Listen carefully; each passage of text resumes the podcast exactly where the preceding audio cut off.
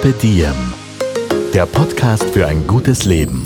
Niki Löwenstein und Holger Potje. Jede Woche abwechselnd im Gespräch mit inspirierenden Menschen. Welche Rolle spielt ein bewusster Lifestyle für Sie? Woraus schöpfen Sie Kraft? Über Ernährung, Bewegung, Bewusstsein und Erholung. Wie finden Sie die richtige Balance im Leben? Woran sind Sie gescheitert? Und wie sind Sie wieder aufgestanden? Wie gelingt Ihnen das? Was für Sie persönlich ein gutes Leben ausmacht. Carpe Diem, der Podcast zum Carpe Magazin. Heute mit der Kabarettistin Caroline Athanasiadis. Die heutige Folge wird präsentiert von Pure Encapsulations, dem Experten im Mikronährstoffbereich. Mit den Produkten von Pure Encapsulations unterstützt du deinen Körper optimal in den unterschiedlichen Lebensphasen. Stress, Schwangerschaft, vegane Ernährung, Sport, das weibliche Hormonsystem und vieles mehr können den Mikronährstoffhaushalt ganz schön beeinflussen. Mit jahrzehntelanger Erfahrung in der Herstellung von Premium-Produkten, frei von unnötigen Zusatzstoffen, ist Pure Encapsulations der ideale Begleiter im Alltag. Mehr Informationen unter purecaps.net. Mit dem Rabattcode DM15 gibt es einmalig 15% auf alle Produkte von Pure Encapsulations, ausgenommen Produkte der Kategorie Sales, gültig bis 31.05.2023. Ich hole mir jetzt auch noch ein Wasser. Darf ich dir noch irgendwas anbieten und dann können wir losstarten? Weil ja, ich nehme gern noch einen Kaffee, wenn ich sehr, sehr gerne. Gleiche Art. Ja. Magst du auch so ein Cantuccini dazu? Sowas haben wir Boah. nämlich auch. Ja, na, Wahnsinn. Da, da, da machen wir. Das ist voll nett.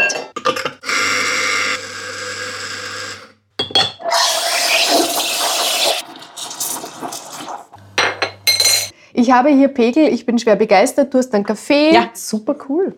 So, dann geht's mal frisch gestärkt mit Koffein rein ins neue Podcast-Jahr. Herzlich willkommen zu Carpe Diem. Und wir beginnen es mit einem Gast, auf den ich mich sehr, sehr lange gefreut habe. Caro Athanasiadis in der Haus. Oh, danke Hallo. für die Einladung. Ich habe mich auch schon sehr gefreut. Ganz herzlich willkommen. Und das Jahr ist gleich so gestartet, dass ich mir gedacht habe, oh mein Gott, jetzt tritt das ein, wovor ich mich immer gefürchtet habe. Nämlich, ich habe irgendwie den Termin vertauscht und du warst dann ein bisschen früher da als gedacht. Und ich habe gesagt, hallo Caro, ich bin jetzt aber nicht geschminkt. Und du hast gesagt, großartig. Ja, das finde ich großartig. Ich finde das wirklich großartig. Ich habe auch noch Wimperntusche oben. Aber auch nur, dass man sieht, dass ich Augen habe. Es reicht. Gott sei Dank ist ein Podcast. Genau. Die Stimmen sind aufgewärmt soweit. Schön, dass du da bist. Danke. Wie ist dein Jahresstart bis jetzt verlaufen? Sehr gut, muss ich sagen. Also ich durfte im Casanova spielen. Also ich spiele sehr, sehr gerne zu Silvester, muss ich sagen, weil ich äh, irgendwie Party machen zu Silvester, das, ja, ich mache es unterm Jahr immer. Deshalb brauche ich zu Silvester keine Party machen. Naja, ist ein bisschen übertrieben, aber ähm, das war für mich eigentlich sehr schön, weil auch mein, äh, mein Mann da war und mein Vater da war. Also es war eh sehr familiär auch. Und dann durfte ich mit meiner Familie Urlaub machen. Und das mache ich traditionell schon seitdem mein Kleiner, also der Kleine ist jetzt auch schon sechs, auf der Welt ist. Und auf das freue ich mich schon das ganze Jahr, dass die erste Woche so ein Familienurlaub ist. Wo ist es hingegangen? Immer nach Bad Tatzmannsdorf. Ich fahre in die wunderschöne, Wellnessen? ja, zum Wellnessen in die Kindertherme, weil ich auch der Meinung bin, dass die Kinder auch Urlaub haben sollten, also nicht nur, äh, nicht nur wir. Und dort ist es wirklich möglich, dass wir alle abschalten. Also da haben die Kinder was davon, da haben wir was davon. Und deshalb ist es auch äh, der perfekte Start ins Jahr für uns. Liebe Caro, ich muss dich jetzt einmal vorstellen. Ich habe mir aufgeschrieben, weil bei der langen Liste kann man ja sonst was übersehen, was du alles machst. Bin ich gespannt, was mache ich alles? Also, du bist Kabarettistin Ja. und zwar sowohl Solo-Kabarettistin als auch eine der Kernöl-Amazonen. Du bist Mama von zwei Söhnen, du bist Ehefrau frisch gebackene, darüber müssen wir noch sprechen. Du bist natürlich Tänzerin, Dancing Stars Gewinnerin, du bist Sängerin, du bist Darstellerin, du bist Choreografin, du bist Moderatorin, du bist Quizmasterin, jetzt geht mir die Luft aus. Was habe ich vergessen? Ich glaube, das reicht schon. Äh, ich bin Buchautorin. Wahnsinn! Ja. Schau, das ist irgendwie an mir vorbeigegangen in Ja. meiner Recherche. Oh nein, oh nein. Aber das, das ha- habe ich auch noch gar nicht so, also ich, ich habe es wirklich noch nicht so publik gemacht, muss ich ehrlich sagen, weil ich auch äh, jemand bin, erst wenn ich es wirklich in der Hand habe, dann glaube ich das äh, Ganze, dass das passiert ist und es kommt jetzt erst eben Ende Jänner äh, raus. Aber ja, ich bin auch Buchautorin. also Was hast du denn geschrieben? Hast du es mit? Ich habe ja, das ist, das ist allerdings nur ein Dummy, so wird es dann ausschauen. Oh, das ich heißt- sehe ein, ein, ein Eher großformatiges, oranges Buch, du in einem orangen Anzug, lustig Genau. reinschauen und es heißt. Heute habe ich nichts zu tun, außer Und dann stehen da 25 Begriffe genau. gefühlt. lernen, organisieren, Homeoffice, trösten, aufheitern, Dinner for Two, abholen, Zahnarztbesuch, was halt so Mütter, arbeitende Mütter äh, so machen. Also es ist ein Buch über sozusagen eine Working Mom. Also es ist aber kein Roman oder also nicht meine Biografie, sondern es ist auch möglich für eine arbeitende Mutter es zu lesen, weil es sind einzelne Kapitel, die man aufschlagen kann, die den Alltag erheitern sollen und die dir eigentlich nur zeigen sollen, dass du nicht alleine bist und dass es allen so geht. Und zwar egal von der Politikerin bis zur Dame, die an der Kasse sitzt. Es, jede Mutter, die arbeitet, alle sind gleich und man kann sich auch zusammenschließen. Also es ist eigentlich ein sehr, ja, sehr persönliches, aber auch sehr amüsantes Buch. Wie war der Prozess dazu? Hast du dir irgendwann gedacht, ich wollte eh schon immer ein Buch schreiben und jetzt mache ich's? Na, eigentlich lustigerweise nicht. Es war so, dass ich äh, mit den Kernel-Amazonen unterwegs war und mein, also mein Erstgeborener war, ich glaube, zwei oder drei Jahre alt und ich war in Deutschland. Und nach der Vorstellung sitzen wir zusammen und der Veranstalter kam halt und wir haben geredet und er sagt, ah, du hast ein Kind. Ja, ich meine, was, was machst du, wenn ich so viel Ich meine, wo ist denn das Kind? Und ich habe dann gesagt, naja, mein, beim Vater zu Hause, wo soll es sein? Und dann ist neben uns der Pianist gesessen, der ebenfalls zwei Kinder hatte zu diesem Zeitpunkt. Und er sagt, ah, du hast auch Kinder. Ja, und sagt, ja, zwei. Ja, toll. Und dann hat er weitergeredet. Und in der Sekunde ist mir wirklich der Kragen geplatzt, weil das so unmittelbar war, dass ich zu dem Veranstalter gesagt habe, und ihn fragen Sie jetzt nicht, wo seine Kinder sind und dass er nie zu Hause ist, nur weil er der Vater ist, sage ich, wo ist jetzt wirklich der Unterschied? Wieso kann das nicht gleichberechtigt sein? Wieso ist der Vater, der zu Hause bei den Kindern ist, auch nicht gleichberechtigt wie die Mutter, die zu Hause ist? Also es ist ja eine Diskriminierung in beide Richtungen, nicht nur in meine. Und das hat mich, das war wirklich ein Punkt, der mir, und der ist jetzt wirklich, also der ist schon extrem lang her, der ist schon über zehn Jahre her, aber der hat mich so gewurmt und ich habe es fast täglich erlebt, diese Diskriminierung von wegen, du bist Mutter, wie kannst du unterwegs sein am Abend? Ich habe mir gedacht, naja, fragst du das eine Ärztin auch, die Nachtdienst hat? Da wird keiner fragen, ja, was machen sie mit den Kindern? Oder eine Straßenbahnfahrerin, die bis äh, 1 Uhr in der Früh, sag ich, es gibt mehrere Berufe, wo das so ist. Und mich hat das wirklich aufgeregt und habe dann gesagt, irgendwann, entweder schreibe ich ein Programm oder ein Buch drüber. Das habe ich zum Scherz eigentlich gesagt. Und dann mit meiner Co-Autorin, eben mit der Michaela Riedel-Schlosser, die auch für die Kernen-Amazonen schon lange schreibt und auch mit der ich zusammen immer viele Sachen schreibe. Eine ganz tolle Autorin, die auch Mutter ist, die Autorin ist und die halt das anders erlebt hat, weil als Autorin arbeitest du von zu Hause aus. Und als die ein Kind bekommen hat, haben alle gesagt, naja, bist eh zu Hause, dass das Kind eh, also nur, dass man nicht arbeiten kann, wenn das Kind daneben ist, haben viele wahrscheinlich erst im, im Lockdown bemerkt, dass es schwierig ist. Äh, Und auch sie hat dann gesagt, na, da schreiben wir was drüber und da machen wir was drüber. Und deshalb habe ich das auch gemacht. Aber eben auch mit einem zwinkernden Auge, um zu sagen, man muss das Leben nicht allzu ernst nehmen und man muss nicht perfekt sein. Dieses Konzept, dass, naja, ich arbeite dann ein bisschen, während das Kind neben mir spielt oder schläft, ja. Ja. das lässt man dann ganz schnell wieder in die Realität übergleiten gell, und legt es ad acta. Das geht nicht. Das geht, also äh, ganz ehrlich, es haben ja auch viele Männer dann auch artikuliert, dass es nicht möglich ist. Ja? Und wie man dann in kleineren Wohnungen Räume schaffen musste, dass der arbeiten kann und der für die Schule arbeiten kann und der für den Bürojob das irgendwie erledigen kann. Man hat gesehen, es ist nicht möglich. Und vor allem, wenn man zu Hause ist, da machst du halt noch irgendwie, da musst du die Waschmaschine machen, da könntest du was kochen doch oder du könntest das wegräumen oder musst halt die Steuer machen oder irgendwas. Es fällt immer irgendwas an. Es ist einfach was anderes, wenn ich die Wohnung verlassen kann und zur Arbeit gehe, dann bin ich dort. Das ist ganz, ganz wichtig. Mein Homeoffice ist großartig, aber einfach nicht immer möglich. Und mit Kindern, die daneben sind, also das geht einfach nicht. Ja. Ich habe während der Pandemie den schönen Spruch gehört, zu arbeiten, während das Kind daneben ist, ist wie ein Nutella-Brot essen, während man Zähne putzt. Ach, das ist wunderschön. Oh, das gefällt mir richtig gut. Ja, das kann man sich richtig gut vorstellen. Ich glaube, es ist auch so. Stimmt. Aber dann lass uns doch drüber sprechen, weil auch das ist immer so ein Thema bei Interviewerinnen, finde ich. Lässt man dann das Thema weg, weil äh, man sich diesen Eiertanz nicht, äh, weil man sich dem nicht aussetzen möchte? Und ich denke mir immer, nein, ganz im Gegenteil. Das Thema ist ja so wichtig für uns alle. Alle, die Kinder haben und arbeiten, haben dieses Thema in ihrem Ja. Leben. Aber sprich auch mit den Männern und Richtig. Vätern darüber. Genau, so ist es. Ich habe kein Problem damit, äh, so eine Frage zu beantworten. Aber wenn ich so en passant in Interviews gefragt werde, ist das Erste, was ich darauf sage, fragen Sie das meine männlichen Kollegen auch. Und wenn dann kommt, dann ist schon so, ah, na ja, sage ich, dann beantworte ich die Frage auch nicht. Das mache ich cool. jetzt mittlerweile. Ich habe auch bei einem Interview äh, kurz nach Dancing Stars wurde mir auch diese Frage gestellt und da war ich, da war ich so grantig, da war ich wirklich grantig, wie ich gesagt habe, wie, fragen Sie die, eben, stellen Sie die Frage auch Männern und sagt, naja, nein, aber ich weiß ja, dass Frauen so viel übernehmen. Und ich gesagt, dann schreiben Sie jetzt rein, dass ich wirklich grantig bin, dass mir diese Frage gestellt wird. Solange diese Frage nicht eingeschrieben wird, beantworte ich sie einfach nicht mehr. Aber sagt, aber es können Sie genauso schreiben, dass ich jetzt wirklich wütend bin darüber, weil mich das einfach nervt, weil wie, das, wie verstehe ich, ich kapiere den Unterschied nicht. Also für mich, aber man muss anscheinend diese Gleichberechtigung wirklich leben, dass man bemerkt, wie ungerecht das eigentlich ist, dass man das immer gefragt wird und die männlichen Kollegen nicht.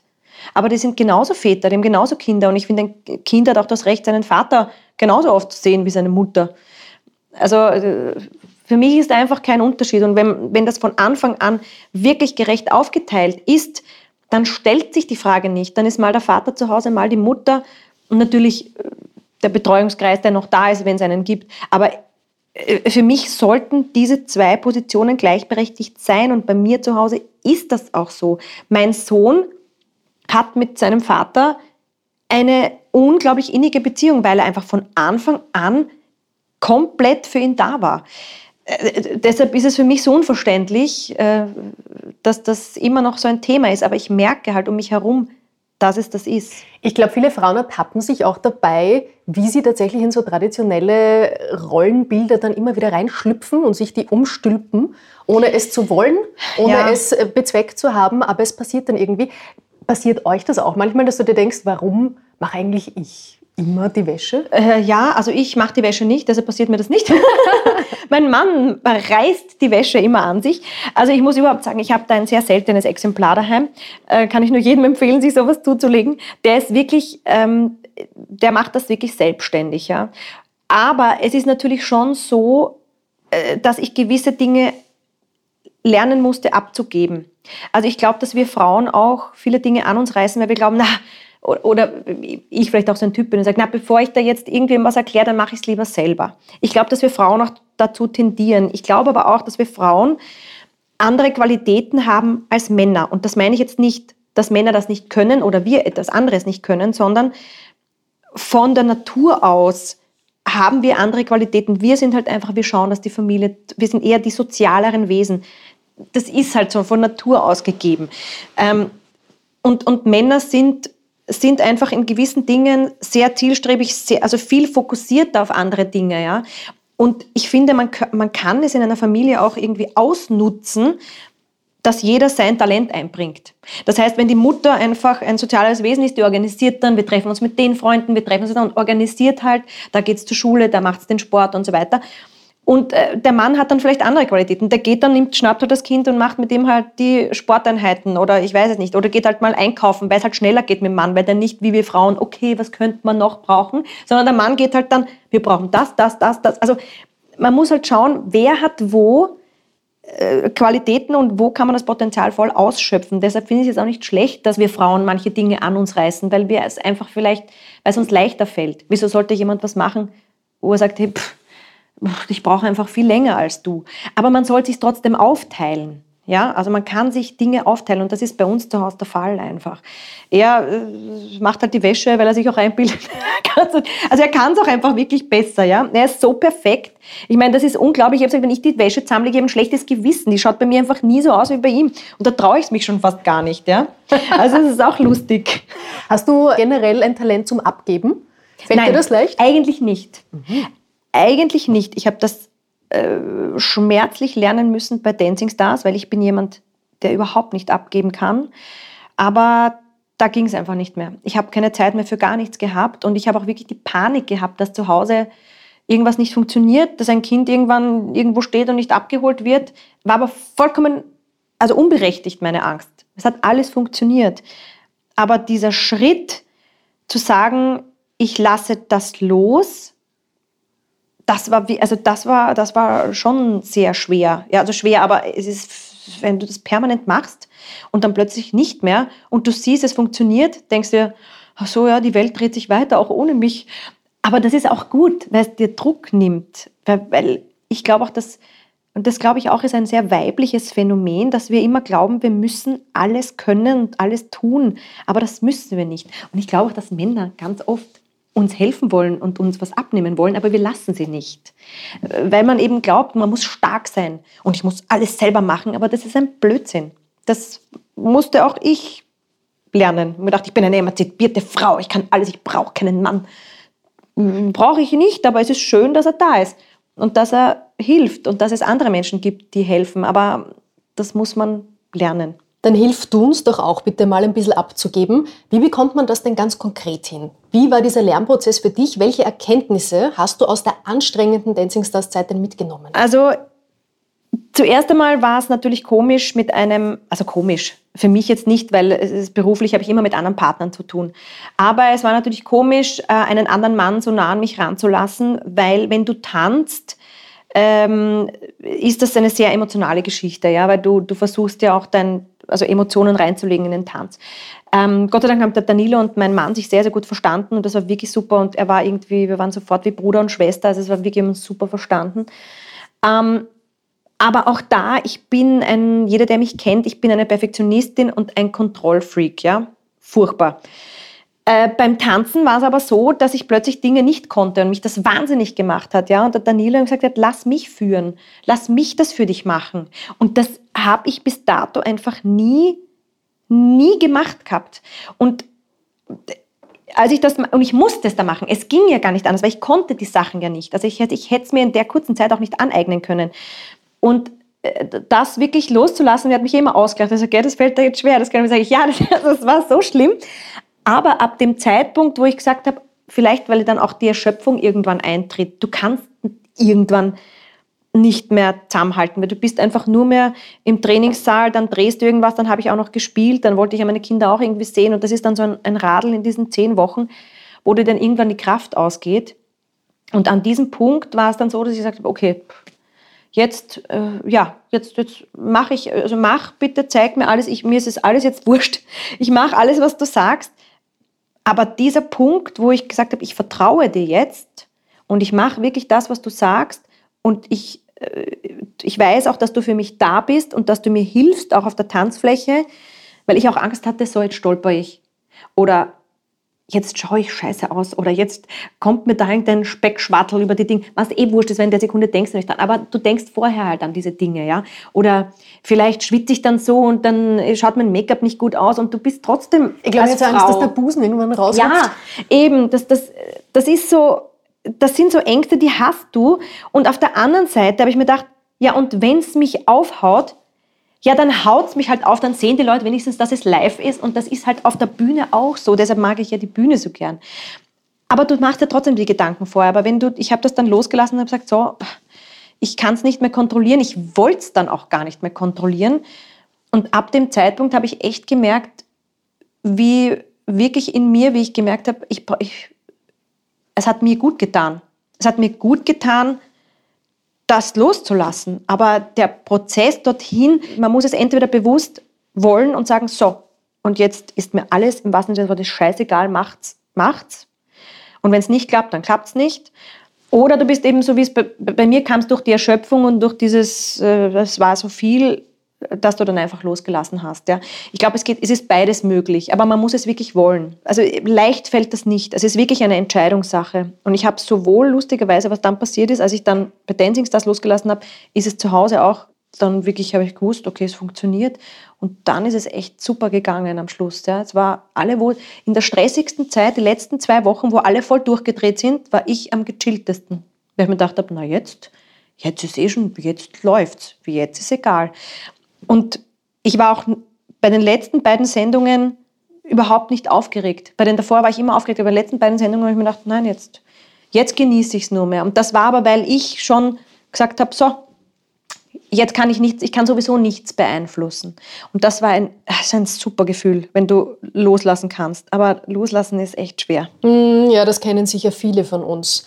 Sag mal, welche Effekte dieser Abgabe von Kontrolle spürst du denn heute noch, also in deinem Leben nach Dancing Stars? Also ich sehe alles nicht mehr so, so furchtbar ernst und ich muss nicht mehr alles machen. Das habe ich mitgenommen. Also ich habe versucht, dieses immer ständig hinterherlaufen und immer perfekt sein müssen.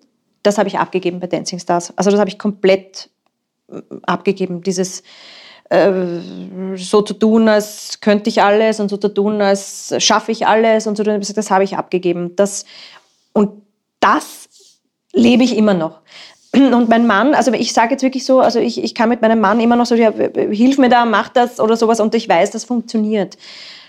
Das ist ein unglaubliches, eine unglaubliche Lebensqualität, die da äh, dazugekommen ist, die ich vorher so wahrscheinlich, keine Ahnung, ob sich das eingestellt hätte in der Pension irgendwann oder so. das weiß ich nicht. Aber das nehme ich mit. Also dieses nicht perfekt sein zu müssen, das habe ich sehr aus der Dancing Stars Zeit mitgenommen und lebe ich immer noch. Was für eine wichtige Lektion. Ja, sehr, sehr. Das ist wirklich ganz, ganz toll, dass ich das äh, erleben durfte. Hätte ich nicht gedacht. Ja. Auch dieses allen gefallen zu wollen. Das ist natürlich als Bühnenmensch immer so schwierig. Also auf der Bühne möchtest du natürlich die Leute unterhalten. Und man möchte irgendwie den Leuten gefallen. Aber es ist nicht möglich. Und wenn man das wirklich realisiert und sagt, aber es ist auch in Ordnung, dass dich nicht alle mögen, weil es mögen auch nicht alle Brokkoli und das mögen auch nicht, es ist so. Und das sind Geschmäcker verschieden, aber man darf sich das nicht zu Herzen nehmen, ja, und sagen, ja, ich verstehe das, ich akzeptiere das, aber äh, es gibt andere Menschen, äh, denen mache ich Freude mit dem, was ich tue, dir nicht, das ist voll in Ordnung, aber früher hat mich das, hat mich das fertig gemacht, warum und na und äh. und jetzt denke ich mir, ja, das ist aber in Ordnung, weil mir gefällt auch nicht alles. Und das habe ich, das habe ich dort wirklich abgelegt, allen gefallen zu wollen. Du hast dir also ein Sicherheitsnetz geschaffen in dieser wahnsinnig intensiven Zeit von Dancing Stars. Du hast die ganze Familienorganisation abgegeben. Dann lass uns doch mal über die Vereinbarkeit von Familie und Beruf sprechen, über dieses wichtige Thema. Welche Erkenntnis kannst du denn mit den Menschen, die uns jetzt zuhören, teilen? Was macht das Leben als berufstätige Mama einfacher? Man sollte sich jemanden zulegen, und das meine ich jetzt, wenn man, viele haben, haben nicht die Möglichkeit oder haben keine Großeltern oder so, haben keine Verwandten. Aber ich hoffe doch, dass man Freunde hat und so weiter. Und ich finde, es ist in Ordnung, sich Hilfe zu holen. Und wenn man sagt, es kommt jetzt eine intensive Zeit, weil das habe ich meiner Familie auch gesagt, ich gesagt, die nächsten drei Monate sind eine Ausnahmesituation. Und wenn man das weiß, wenn man weiß, okay, ich fange jetzt einen neuen Job an und ich brauche einfach zwei Monate intensive Einarbeitungszeit oder was auch immer, dann sollte man sich wirklich für diese, für diese Zeit jemanden suchen, dem man vertraut und sich helfen lassen. Und das muss eben, das, das muss ja nicht die Oma sein, aber vielleicht ist es eine gute Freundin oder zwei Freunde, die sich abwechseln können oder wie auch immer, also was, die, die die Kinder übernehmen können. Man muss es dann aber auch wirklich abgeben und loslassen, damit man sich konzentrieren kann. Aber das muss man rechtzeitig organisieren. Und es ist nicht schlimm, Menschen zu fragen. Also ich finde, man kann um Hilfe bitten. Viele glauben, dass es eine Schwäche ist, um Hilfe zu bitten, aber das ist nicht so. Wir Menschen, wir helfen auch gerne. Vom Grund auf sind wir Menschen sehr hilfsbereit. Und ich glaube auch, dass viele Leute gefragt werden wollen. Ja, viele wollen gefragt werden. Kannst du mir helfen? Aber wir haben das ein bisschen verlernt, äh, weil vielleicht braucht auch der mal Hilfe. Bei uns seilt sich gerade eine ganz kleine Spinne ab. Ich muss jetzt ganz eine Liebe, ich, ich muss die entfernen, weil sie ist genau in unserem Blickfeld. Aber süß, aber der, schau, die freuen so, sich eh, wenn sie auf der Pflanze sitzen. auf der Pflanze leben, weg mit dir. Genau. Siehst aber auch, wenn die Spinne ein Netz spinnt, muss man sich ein Netz spinnen. Und wie gesagt, wenn man alleinerziehend ist, dann soll man sich Hilfe holen, ja. Und wenn man sich finanziell nicht leisten kann, dann kann man auch mit, äh, mit dem Arbeitgeber sprechen. Ich finde, man, man muss auch sprechen über die Situationen. Viele die sollen alles totschweigen. Und das bringt ja nichts. Wenn der Arbeitgeber vielleicht weiß, okay, ähm, die hat ein Problem, vielleicht kann ja auch der helfen. Aber ich finde, man versucht immer alles selbst zu lösen und selbst und ich schaffe das und ich... Nein, einfach mal fragen. Einfach mal, oder deine andere Mutter im Kindergarten fragen, könntest du jeden Mittwoch mein Kind äh, mitnehmen und ich hole es erst äh, von dir ab um fünf oder um sechs am Abend, wenn der Kindergarten schon früher zusperrt. Nur man, es wird nicht funktionieren, wenn man nicht redet. Und viele reden einfach nicht. Und ich glaube, dass man durch Kommunikation, dass viele verlernt haben, also durch Kommunikation sind sehr, sehr viele Probleme zu lösen. Aber wir, wir haben einfach irgendwie verlernt oder wir trauen uns einfach nicht mehr zu fragen, zu reden und um Hilfe zu bitten. Hast du auch Situationen in deinem Leben gehabt, wo du dir gedacht hast, ich fühle mich jetzt gerade in einer Rolle gefangen, die aber gar nicht meine ist. Ich bin jetzt das kleine Mädchen zum Beispiel, ja, das ich ganz mit dem Augenaufschlag. Ganz furchtbar. Also bei mir ist es sowieso so, dass aufgrund meiner Größe und so nehmen mich die Menschen nicht ernst, nehme ich ganz viele nicht ernst. Und ich muss es jetzt leider auch so sagen, ganz viele Männer nehmen mich nicht ernst. Ja. Ich bin aber jeder, der mich kennt, ich kann sehr handig sein. Ich bin sehr handig, ich bin ein sehr direkter Mensch. Ja. Und habe mir so meinen Respekt erarbeitet, weil ich einfach so eine große Goschen habe, sage ich jetzt einmal, und ich mir einfach nichts gepfiffen habe. Ich musste mir so meinen Respekt erarbeiten, weil einfach, ich war immer das kleine Pupperl. Und wenn ich mit, also auf Tour war das oft, da habe ich mit Veranstaltern gesprochen und habe gesagt, das und das braucht man noch und das, das steht im Vertrag und das ist nicht da. Ja, also das wurde gar nicht gehört. Wie wenn ich gegen eine Wand gesprochen hätte, dann habe ich zu unserem Techniker sagen müssen, du bist ein Mann, geh bitte zu dem hin und sprich mit ihm, weil ich bin eine Frau, auf mich hört er nicht. Also ich habe auch wirklich erlebt, dass manche Menschen, manche Männer ähm, sich von Frauen nicht sagen lassen oder mit Frauen nicht kommunizieren können. Da musste ich wirklich unseren Techniker vorschicken. Der hat dann das geregelt, dann war es überhaupt kein Problem. Und ich habe aber gesagt, und das ist kein Einzelfall, das ist kein Einzelfall. Ich habe dann schon immer das gesagt, das ist schon wieder so einer, der nur mit Männern reden kann. Ich habe gesagt, bitte mach du das. Ja, das habe ich schon also ich habe dann schon so ein Radar gehabt dafür, aber das, also das zipft mich so an, das ist so mühsam, dass du aufgrund deines Geschlechts oder deiner Größe oder deiner Physiognomie nicht ernst genommen wirst. Ja? Ich meine, was, da denke ich mir, was ich schon alles gearbeitet habe, was ich schon alles gemacht habe. Und ich hatte niemanden in der Familie, der mir irgendwo geholfen hat. Ich habe nichts ich bin nirgendwo hingekommen durch Protektion, nichts. Ich habe das alles mir selber erarbeitet. Und dann denke ich mir, wieso muss ich mir das eigentlich gefallen lassen, dass so mit mir umgegangen wird? Ja? Das nervt mich. Und ich finde es auch furchtbar, dass immer so, so Abstufungen gemacht werden. Ja? Dass zum Beispiel mit uns beiden, mit der Gudrun und mit mir, die von den Kernanamazonen, meine Kollegin, ähm, dass mit uns total nett gesprochen wird und dann mit unserer Tourbegleitung, als wäre sie, ich weiß nicht, unsere, ich weiß nicht, unsere Sklavin, ja. Ich meine, wir machen uns lustig auf der Bühne und sagen, ja, das ist unser Sklave und das, ich meine, das ist eine Rolle, die wir spielen. Aber äh, ich habe damals auch in der Ausbildung gelernt, der Tontechniker und der Bühnenarbeiter, die sind genauso wichtig wie du auf der Bühne, weil wenn die nicht da sind, dann gäbe es dich auf der Bühne nicht. Oder der Lichttechniker, wenn der das Licht nicht einschaltet, dann sieht er dich nicht. Und ich bin so aufgewachsen, auch von meinem Vater, der gesagt hat, keine Arbeit ist zu schade. Ich hab, bin auch im Supermarkt gewesen, ich habe Catering gemacht, ich bin an der Telefon, äh, ich, ich habe Telefonjobs gemacht. Ja? Und ich finde, jeder Mensch hat seine Berechtigung. Also ich, ich, ich halte, da bin ich extrem gerechtigkeitsfanatisch, ja, ganz furchtbar. In der Schule war das auch immer schon so. Ich war so oft beim Direktor, weil ich mich aufgeregt habe wegen anderen. Na, das, mich macht das wahnsinnig, ja. Und äh, wenn man seine, sich seinen Respekt so erarbeiten muss, nur weil man eine Frau ist, und ich glaube, dass es vielen Frauen da draußen so geht, äh, finde ich das einfach hinterwäldlerisch. Ich finde das so hinterwäldlerisch und ich, ich weiß nicht, und dann sagt man, ja, du bist so eine Emanze. Nein, ich will, ich will nicht mehr. Ich will nicht mehr Rechte als ein Mann. Das will ich nicht. Wozu auch? Ich will, dass wir einfach gleichberechtigt angesehen werden. Nicht mehr, aber auch nicht weniger. Ja, und ein Effekt tritt bei Frauen auch oft auf, wenn sie für sich einstehen. Und für das, was auch ja. oft einfach knallhart verhandelt worden ist. Genau dann sind sie die Zicke. Mhm. Die Diva. Oh, das kenne ich. Ich bin oft die Diva, weil ich gesagt habe, also ich habe ein, ein Thema, das äh, zieht sich durch mein Leben, ich, ich vertrage keinen Paprika. Das Problem ist, wenn ich Paprika esse, dann kriege ich so Sodbrennen und ich muss so rülpsen, dass ich nicht mehr singen kann gescheit, ja? Und das ist einfach schmerzhaft und das interessiert mich nicht und ich möchte auch, dass die Leute eine schöne Zeit haben und nicht, dass ich auf der Bühne da oben irgendwie rülpsend äh, meine Lieder singe. So, jetzt steht im Vertrag drinnen, dass bitte kein Paprika dabei sein soll. Dann kommst du zu einer Veranstaltung und jetzt mache ich das doch schon 15 Jahre und dann steht schon Paprika-Allergie dort, ja, wo du sagst, gut, das kann keiner mehr überlesen. Und dann kommen Brötchen und ich habe an dem Zeitpunkt, ich habe nicht, das war bei Dancing Stars, und ich habe nichts gegessen gehabt und dann kommen Brötchen und das Problem ist, ich kann die Paprika nicht einfach runternehmen, weil wenn das drauf ist, war es drauf und ich vertrage es geht einfach nicht. Und dann gehst du hin und sagst, äh, entschuldigen Sie bitte, ähm, gibt es auch irgendwelche ohne äh, Paprika, weil ich vertrage. Na, dann tu es halt einfach runter. Und sagt, ähm, das geht nicht, weil wenn das mal drauf war, dann kann ich das, ja, jetzt stelle ich nicht so an, das wird ja nicht so schlimm sein. Dann sage ich, ich habe eine Paprika-Allergie. Ja, mein Gott, ja, dann, ähm, ja, was soll ich denn das jetzt wissen? Weil ich, das steht im Vertrag. Ja, den Vertrag habe ich nicht gelesen, was soll ich, ist doch vollkommen wurscht, das ist doch, und dann kriege ich so eine Patze und dann sage ich, ich möchte bitte etwas zu essen haben, weil ich muss spielen. Und dann sagt, wirklich sagt, ja, sei, sei Wahnsinn. Seitdem du im Fernsehen bist, glaubst du, bist was Besseres, bist eine Diva. Und ich denke mir dann, was habe ich jetzt gesagt?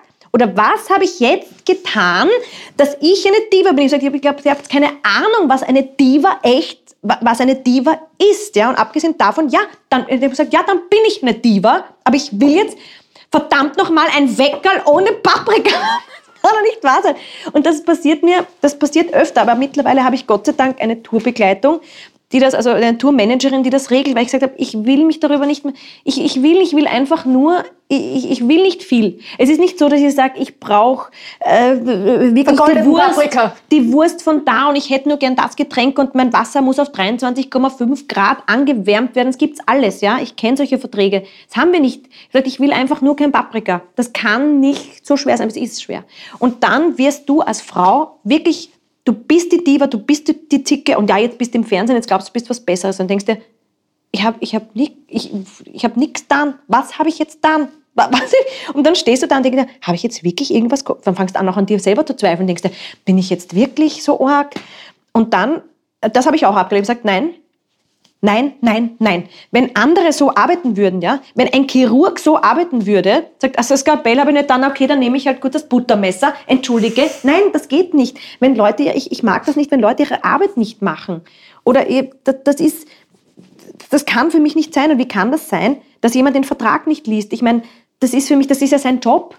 Also das ist wirklich, äh, sowas, könnte, da, da könnte ich wirklich ausflippen. Und das, ja, das stimmt, das sind wir eine Diva. Und ein Mann, der weiß halt, was er will der ist toll, weil der weiß, was er will, der, der steht ein für seine Sachen. Und denkst du, also das, ja, das, das regt mich, wie man merkt, das regt mich auf. Zu Recht, ja. Wie hast du denn geschafft, im Laufe der Zeit deinen Wert festzustellen und den auch durchzubringen? Weil auch da stelle ich immer wieder fest, wenn ich so nach links und rechts schaue, dass Frauen sich sehr klein machen, sich sehr unter Wert verkaufen oder auch an sich zweifeln. Und auch das, finde ich, ist ein ganz wichtiger Lernprozess im Laufe ja. des Lebens. So seinen eigenen Wert erkennen und auch dafür mhm. einstehen. Ja, das ist auch ähm, sehr schwierig, weil ich habe vor ähm, relativ am Anfang der Kern- und Amazonen auch noch in Theatern gearbeitet und habe ähm, weniger bekommen als die Männer, die teilweise weniger auf der Bühne waren als ich. Und ich bin dann hingegangen zum Intendanten und habe gesagt, wieso wieso kriege ich eigentlich weniger bezahlt? Also ich habe das schon sehr früh angesprochen. Sagt, na ja, ja, das ist, ich meine, zu viel ist ja auch nicht. Und der ist schon länger da und der ist schon, dann kann man ihm solche so fadenscheinige Ausreden und ich sage, na, nein, einfach. Und ich habe dann auch wirklich gesagt, nein, dann spiele ich nicht. Ich habe gesagt, wenn ich das nicht, wenn ich nicht mehr bekomme, dann spiele ich einfach nicht. Ja? Und du musst halt damit rechnen, dass du dann nicht spielst oder dass du gewinnst. Aber ich habe die Erfahrung gemacht, dass wenn man das verlangt, dass man es meistens bekommt. Weil viele verlangen das dann auch gar nicht. Wir sagen, na so, ja, ja, das ist dann blöd. Dann, dann, ja, dann, nein, nein, bevor ich das dann nicht. Also viele haben auch die Angst und damit spielen auch diese die Leute, ja. Also ich glaube, dass viele Vorgesetzte auch äh, das wissen, dass die Leute sich das nicht trauen. Da werden wir bei dem Thema, was wir vorher besprochen haben. Man traut sich nicht mehr zu fragen. Man geht nicht mehr hin und sagt, kann ich bitte eine Gehaltserhöhung haben? Der einem vielleicht zusteht. Ein Ex-Freund von mir, der ist jedes Jahr zu seinem Chef gegangen und hat gesagt, er will eine Gehaltserhöhung, weil er ist es sich wert und er macht das und das und das und er hat es immer bekommen. Und ich habe gesagt, na bitte, jetzt lass es dieses Jahr mal, du hast das letzte Mal eh so viel. Na, weil was ist, wenn er sagt nein, dann habe ich halt das Gleiche. Und ich habe mir gedacht, ja, er hat recht. Er hat vollkommen recht. Und jetzt ist es auch so, dass ich anfange, ähm, nach Dancing Stars noch mehr. Ich habe schon, meine Kinder haben mich gelehrt, Nein zu sagen, muss ich ehrlich sagen. Ähm, vorher habe ich nie Nein gesagt, vorher habe ich alles gemacht. Dann kam das erste Kind, habe ich schon mehr Nein gesagt und beim zweiten Kind habe ich noch mehr Nein gesagt. Und jetzt nach Dancing Stars habe ich den Luxus, no, noch mehr Nein sagen zu können. Das, das finde ich wirklich super und das ist ein unglaublicher Luxus. Aber es ist auch wirklich wichtig, Nein zu sagen. Eigentlich erst jetzt, muss ich sagen, im im letzten Jahr, im 2022er Jahr, habe ich angefangen zu sagen, nein, das mache ich nicht so. Entweder ich mache so oder, oder nicht. Das war sehr lustig beim Beginn vom, vom Quiz. Äh, vom, von Smart 10, als ich das begonnen habe, da haben sie mich, also war ja, waren ja 15 Moderatoren, die sie da gecastet haben und dann bin ich genommen worden und ich war natürlich, wow, cool, ich habe noch nie moderiert vorher, wow, super und bla bla bla. Und dann kamen die ersten Sendungen und hat geheißen, ja, du, du musst das ein bisschen so machen. Und da, ah, red nicht so und da mach das jetzt nicht so. Und dann habe ich gesagt, ich glaube, das war bei der zweiten oder dritten Sendung, habe gesagt, so, entweder ich mache das jetzt so, weil das bin ich. Entweder ich mache das so oder ihr könnt euch jemand anderen suchen, weil wenn ich das so mache, bin es nicht mehr ich und dann kann ich nicht mehr dahinter stehen und dann mache ich es auch nicht. Und ab dem Zeitpunkt war es kein Thema mehr. Das hätte ich früher nie gemacht. Früher hätte ich gesagt, okay, okay, okay, dann mache ich es anders, weil äh, ich muss ja, puh, weil sonst kriege ich, nehmen sie die Sendung wieder weg. Also das war mir wurscht. Ich gesagt, nein, entweder nehmt mich so, wie ich bin, oder ihr müsst euch einen Moderator oder eine Moderatorin suchen, die das so macht, wie es einfach die letzten 50 Jahre gemacht wurde. Ja, gesagt, aber ich habe gesagt, ich glaube nicht, dass ich deshalb ausgesucht wurde. Das war das erste Mal, wo ich gesagt habe, ich glaube, ich bleibe so, wie ich bin, weil ich glaube, dass das gerade eben gebraucht wird. so. Und äh, das war auch im Endeffekt das Beste, was ich machen konnte, weil es, es, läuft auch wirklich sehr gut und es, ist, es kommt auch gut an, weil ich halt sehr ich bin. Ja? Ich meine, ich rede teilweise schneller, ich bin auch sehr emotional, ich lebe total mit den Kandidaten mit. Das ist natürlich untypisch für einen Moderator oder eine Moderatorin, weil das, normalerweise bist du sehr neutral. Aber ich bin es halt einfach nicht. Ja? Aber ich glaube, dass die Leute auch, dass das auch ein bisschen fehlt, diese Emotionalität. Und das ist das, was ich ihnen versuche zu geben, beziehungsweise ich bin halt einfach so. Aber das hat gedauert, bis ich gesagt habe, na, entweder nehmt es mich so oder ich gehe. das hätte ich nie, das hätte ich mir nie traut früher. Wie hat sich das angefühlt? In der Sekunde, wo ich es gesagt habe, habe ich mir gedacht, boah, jetzt warst du frech. Jetzt warst du frech. in gleich wieder ein bisschen ja, zurückgerudert. Ja, in der Sekunde habe ich mir gedacht, das ist jetzt echt gesagt. Also, aber ich habe mir gedacht, na. Ist das spontan aus dir ja, rausgekommen? Ja, es ist spontan aus mir rausgekommen. Und das war eh richtig so, ja, weil ich, also ich bin, bin wie gesagt ein sehr direkter Mensch, aber ich äh, bin jetzt nicht jemand, der jemanden beleidigt oder sowas. Also es war ja auch keine Beleidigung. Ich habe nur gesagt, na, ich habe das gesagt, was ich mir gedacht habe. Ähm, das ist meistens das Richtige, auch wenn manche das nicht sofort nehmen können, aber äh, viele sind mir auch, viele sagen, sie sind mir sehr dankbar, dass ich so mit ihnen rede, weil bei mir weiß jeder, wenn ich ihn mag oder wenn ich ihn nicht mag, mhm. sofort. Woran man ist. Äh, bei mir weiß man das einfach und ich kann niemandem etwas vorspielen. Also ich, das funktioniert bei mir nicht. Weil sie sagen, du bist eine Schauspielerin, auch du kannst es eigentlich, na, das ist mir viel zu anstrengend. ist mir zu anstrengend, wenn ich jemanden nicht mag, dann wird er das wissen. Und äh, es kam aus mir raus, aber natürlich habe ich mir in der Sekunde gedacht, pff, jetzt bist du im Fernsehen oder jetzt hast du eine Show und jetzt sagst du, na, ich habe mir natürlich in der Sekunde gedacht, war das jetzt gescheit. Aber ich hätte nicht anders können mehr. Vielleicht, wenn du zu viel darüber nachgedacht hättest, wenn du gewusst hättest, dieses Gespräch steht an und du musst dich genau. vorbereiten und so, vielleicht, vielleicht wäre es dann nicht so gekommen. Das stimmt. Das kann sein. Aber so war es so und damit war die Sache eigentlich erledigt. Ja. Für Selbstbewusstsein und Selbstwertgefühl ist es ganz wichtig, Vorbilder zu haben. Wie war das denn für die kleine Caro als Kind? Zu wem hat sie da aufgeschaut? Das sind Mama, das sind Papa, der Papa der, mhm. der Grieche, deshalb ja, bist genau. du auch halb Griechin. Genau. Wer war so das Vorbild für dich, dass du dieses Selbstbewusstsein entwickeln kannst in deinem Leben?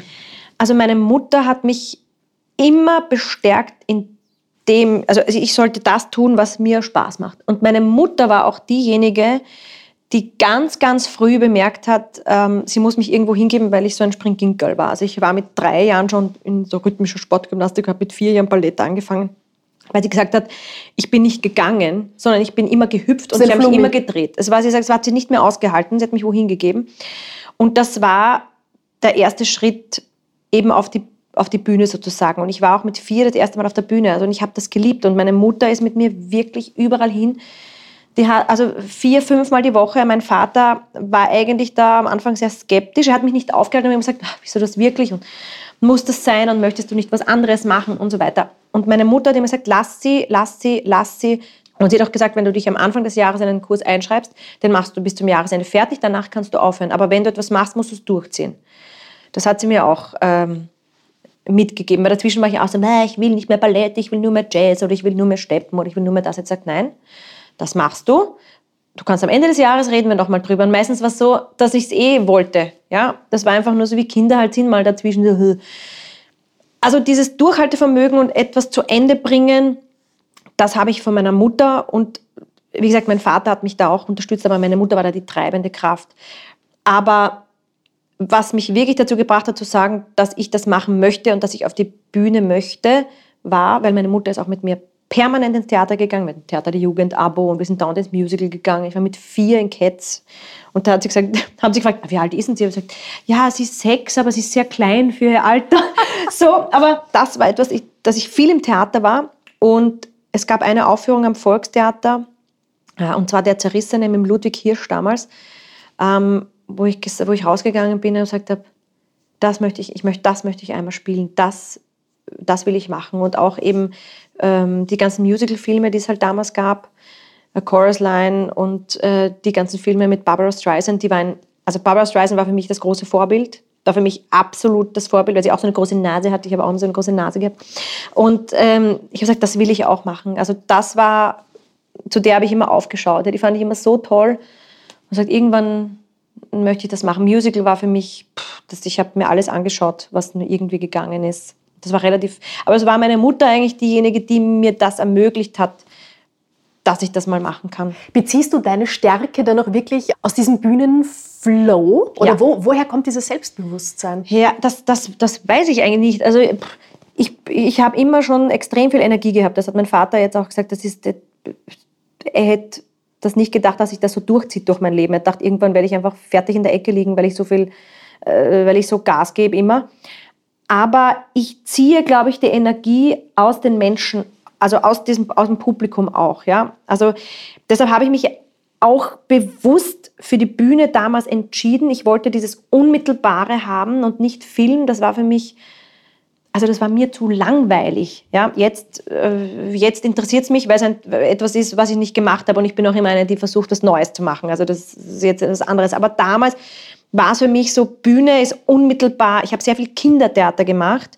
Und Kindertheater, also wenn du Kindertheater überlebst, und ich habe Jahre... Da sitzen nur die Kritiker im Publikum. Also in anderen Ländern ist ja Kindertheater, wird ja viel höher angesehen als das normale Theater, weil wenn du Kinder begeistern kannst, dann schaffst du alles. Und das war für mich die härteste Schule, aber die beste Schule. Und für mich gibt es einfach nichts Schöneres, als Menschen zu unterhalten. Also ich war immer so, ich war immer der Klassenclown. Und ich war immer eine, die sich vor andere gestellt hat, weil ich es einfach mehr ausgehalten habe. Weil ich mir nichts geschissen habe auf Deutsch. Ich habe mir gedacht, wieso redest du so mit dem? Ich war, ich war immer eben diese Gerechtigkeitsfanatikerin und ich habe dann auch viele haben gesagt, bitte sehr ruhig, halt den Mund, du kriegst nur, nur Probleme. Aber ich gesagt, das ist mir wurscht, ich halte das nicht aus. Also ich habe mir natürlich auch Probleme eingehandelt damit. Aber ähm, ich habe einfach vielleicht ein bisschen mehr ausgehalten, aber es hat mir nichts, es hat mir nichts ausgemacht, weil ich konnte es auch wieder verarbeiten. Es war nicht schlimm für mich. Aber ich mag es nicht, äh, wenn Menschen ungerecht behandelt werden und wenn sie unglücklich sind. Und ich wollte immer, ja, ich, ich habe einfach, ich habe eine Freude, wenn ich Leute unterhalten kann. Das war einfach irgendwie, ich weiß nicht, es klingt so kitschig, meine Berufung, aber ich kann mir auch gar nichts anderes vorstellen also das, das, keine Ahnung, wenn ich jetzt nicht auf der Bühne stehen würde, dann würde ich irgendwie, hätte ich so eine offene Küche und würde für die Leute kochen, würde mit ihnen so reden. Also ich, würde, hätte irgendwas mit Menschen gemacht, weil, ich weiß nicht, weil ich es kann halt, oder ich kann halt nur das. So kann man es auch sehen, ja.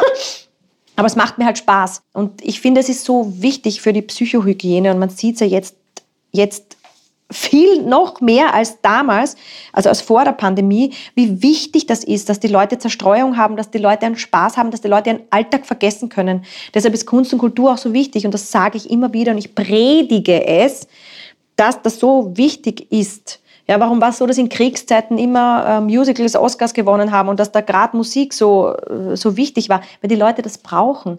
Du wirst verrückt. Die Leute in der Ukraine, ja, die haben, äh, da wird, da wird auch Theater auf der Straße gespielt, da wird Musik gemacht, weil das Leben weitergehen muss und weil du mit Humor das Leben besser erträgst.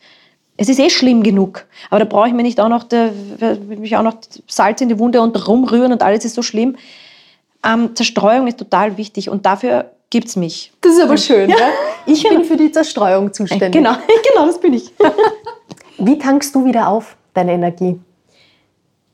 Zeit mit der Familie, Zeit mit meinem Mann, das habe ich auch gelernt, dass man sich die Zeit nehmen muss, zu zweit. Bewusst im Kalender nicht, eintragen. Ja, so ist es. Ich habe einen Podcast Mach gehabt das. mit den Bösels, ein ganz bekanntes äh, Therapiepaar, mhm. das andere Paare therapiert.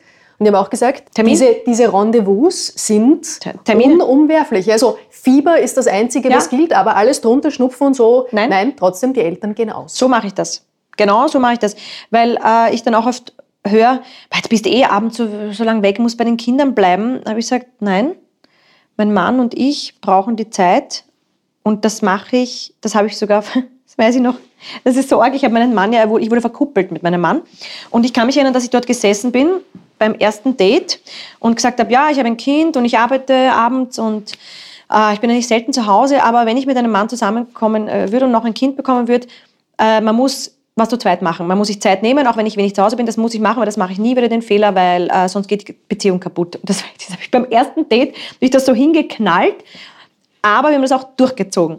Das ist der Businessplan. Ja, so genau so ist es. Und auch wenn äh, mein Management anruft und sagt, da ist gesperrt, äh, da hätten wir eine Gala und das wäre total super bezahlt, sagt, nein, wenn ich diese zwei Tage nicht mit meinem Mann, einmal im Jahr, fahren wir zwei Nächte alleine wohin, was sehr lächerlich ist, ja, ähm, Zwei Nächte. Alleine wohin? Und wenn ich das nicht mache, kann ich das ganze Jahr nicht spielen, weil dann bin ich geschieden, dann will ich nimmer, es interessiert mich nicht, ich spiele nichts, da fährt die Eisenbahn drüber. Und da habe ich wirklich schon Sachen abgesagt, die super bezahlt gewesen wären. Da habe ich gesagt, nein, das ist es mir nicht wert, weil ich weiß, dass ich sonst mein ganzes Leben in den Mülleimer schmeißen könnte. Und das ist ganz, ganz wichtig. Und da tanke ich auch auf und ich habe so meine Inseln, nenne ich sie.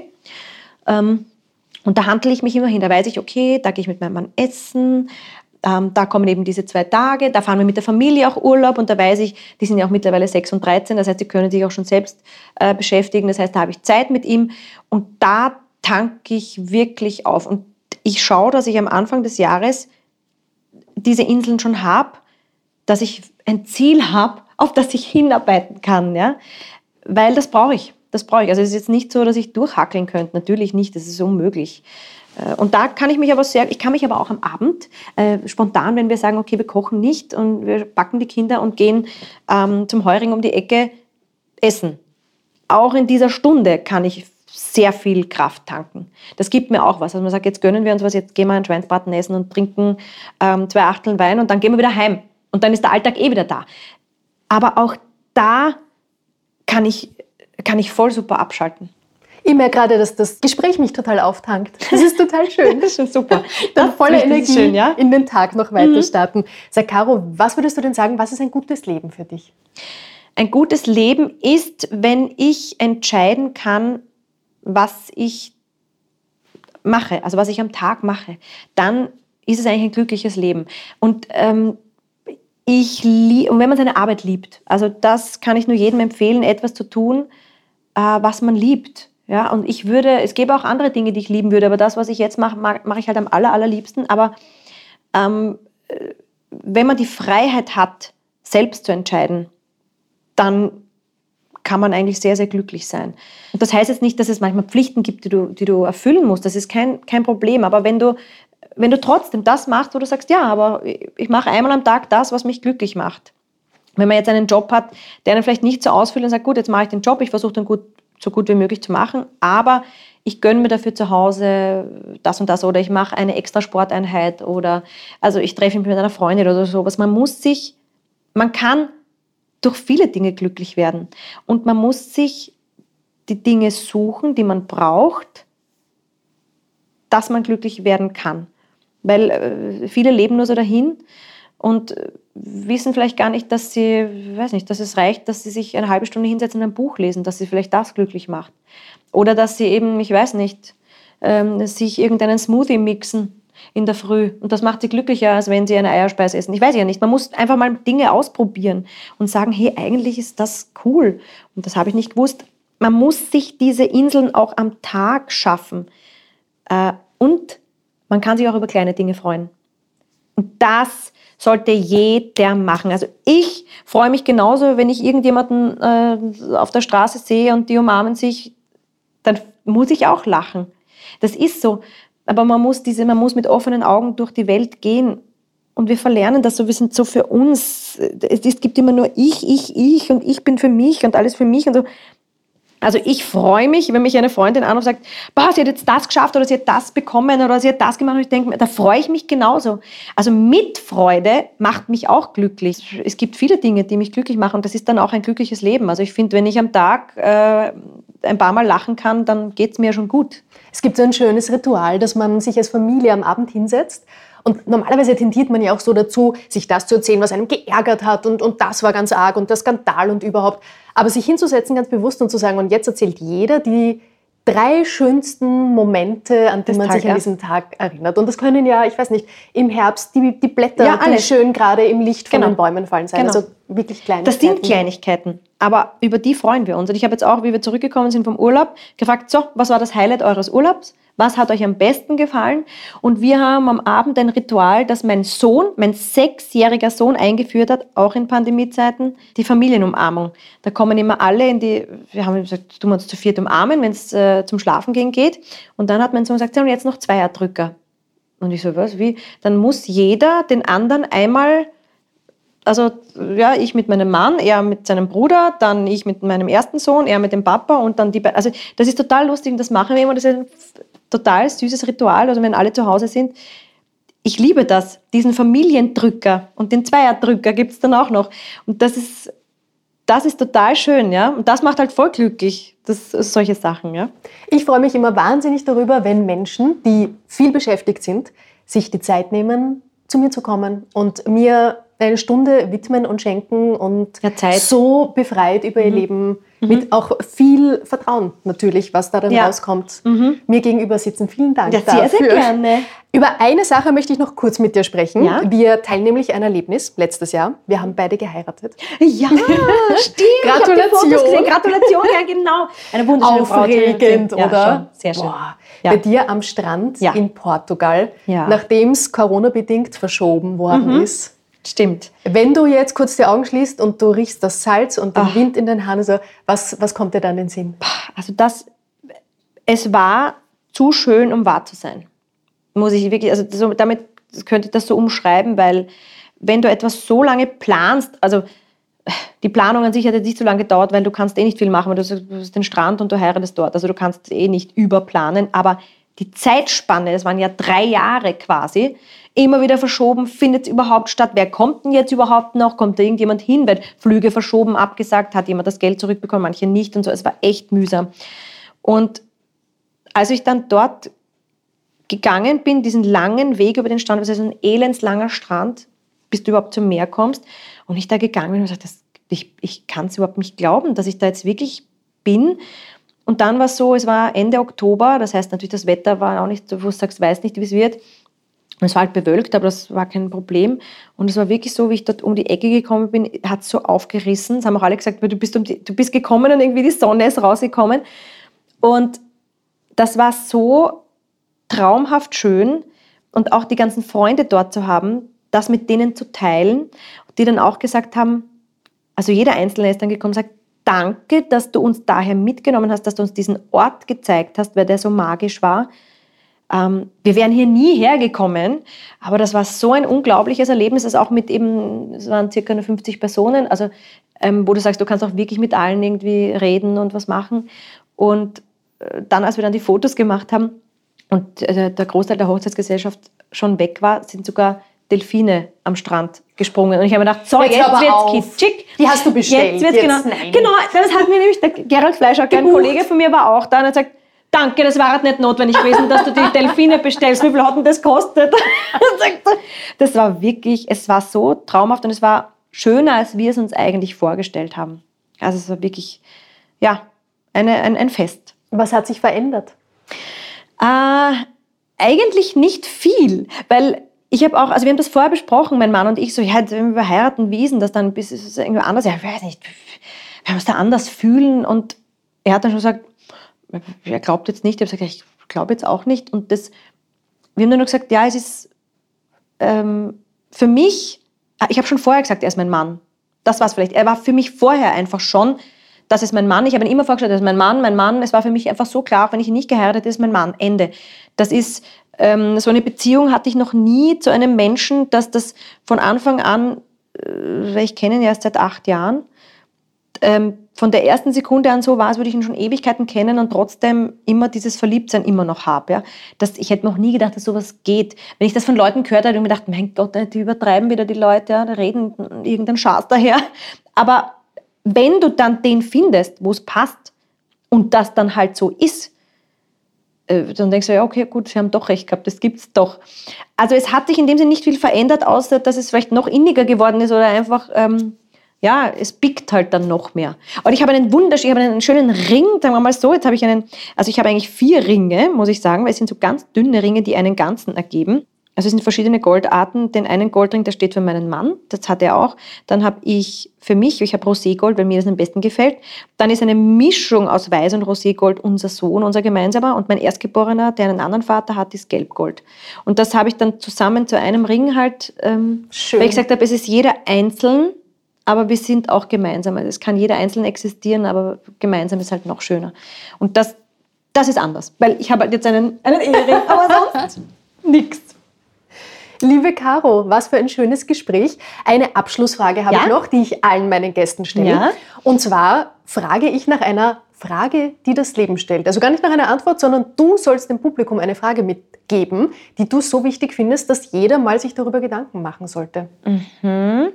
Wenn du dich am Abend beim Zähneputzen in den Spiegel schaust, magst du dich oder magst du dich nicht? Das nehmen wir so mit. Ich danke dir sehr. Ich wünsche dir alles Gute. Danke Für die Ebenfalls. Ehe. Ja, dir. Ja, auch. bei der was Goldenen ja, geht sich das aus. Sehen wir uns wieder. Vielen Dank, dass du dir Zeit genommen hast. Alles Gute mit dem Buch, mit dem Tanzen, mit dem Dankeschön. Quiz, mit deinen Bühnenprogrammen. Du machst so viel. Danke also es gibt mehrfache Möglichkeiten, dich zu sehen. Geht raus, kauft euch Karten, kauft euch das Buch Dankeschön. und ganz viel Spaß mit der Caro. Und danke fürs Dasein. Danke für die Einladung, mich echt sehr gefreut. Ebenso. Und danke fürs Zuhören. Genau. KPDM geht wieder los. Das war Folge 1. Nächste Woche übernimmt der Holger wieder. Und wir sind das ganze Jahr wieder für euch da. Freue mich schon drauf. Mehr von Carpe Diem gibt es auf Soundcloud, Apple Podcasts, Google Play oder Spotify. Jetzt abonnieren und liken. Wir freuen uns über eure Kommentare und sind direkt über podcast.carpediem.live erreichbar. Das Carpe Diem Magazin erscheint alle zwei Monate.